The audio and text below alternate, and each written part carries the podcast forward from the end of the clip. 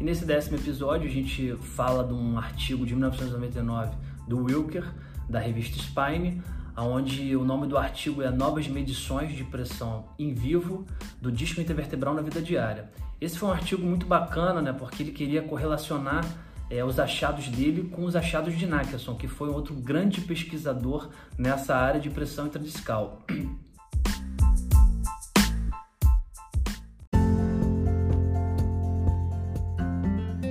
Então, qual foi o grande, o, o, grande objetivo desse estudo? Né?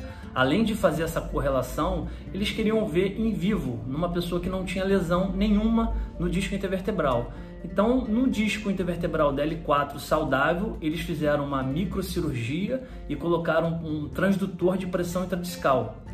E qual era essa finalidade? Ver através de diferentes posições do dia a dia, do cotidiano do dia a dia, como seriam esses resultados, né? como seriam essas pressões intradiscais. E é, ele teve um, um, grande, o grande motivo dele né, era ver na vida diária, no cotidiano do dia a dia de, desse indivíduo, como é que seriam essa pressão intradiscal em uma posição sentada, numa posição deitada, andando, correndo descalço, andando descalço, dando gargalhada, virando, fazendo rotação, ele queria entender melhor essas diferentes pressões intradiscais.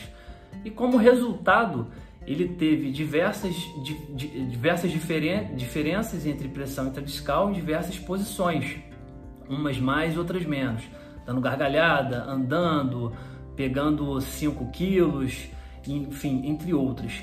E o grande, a grande conclusão que ele chega é que teve uma boa correlação com os dados de Naxon, da pesquisa que ele, que ele, que ele, que ele vinha estudando né, durante esse tempo, e que é, a mudança, a constante mudança de posição, ela é muito benéfica para o disco intervertebral. Por quê?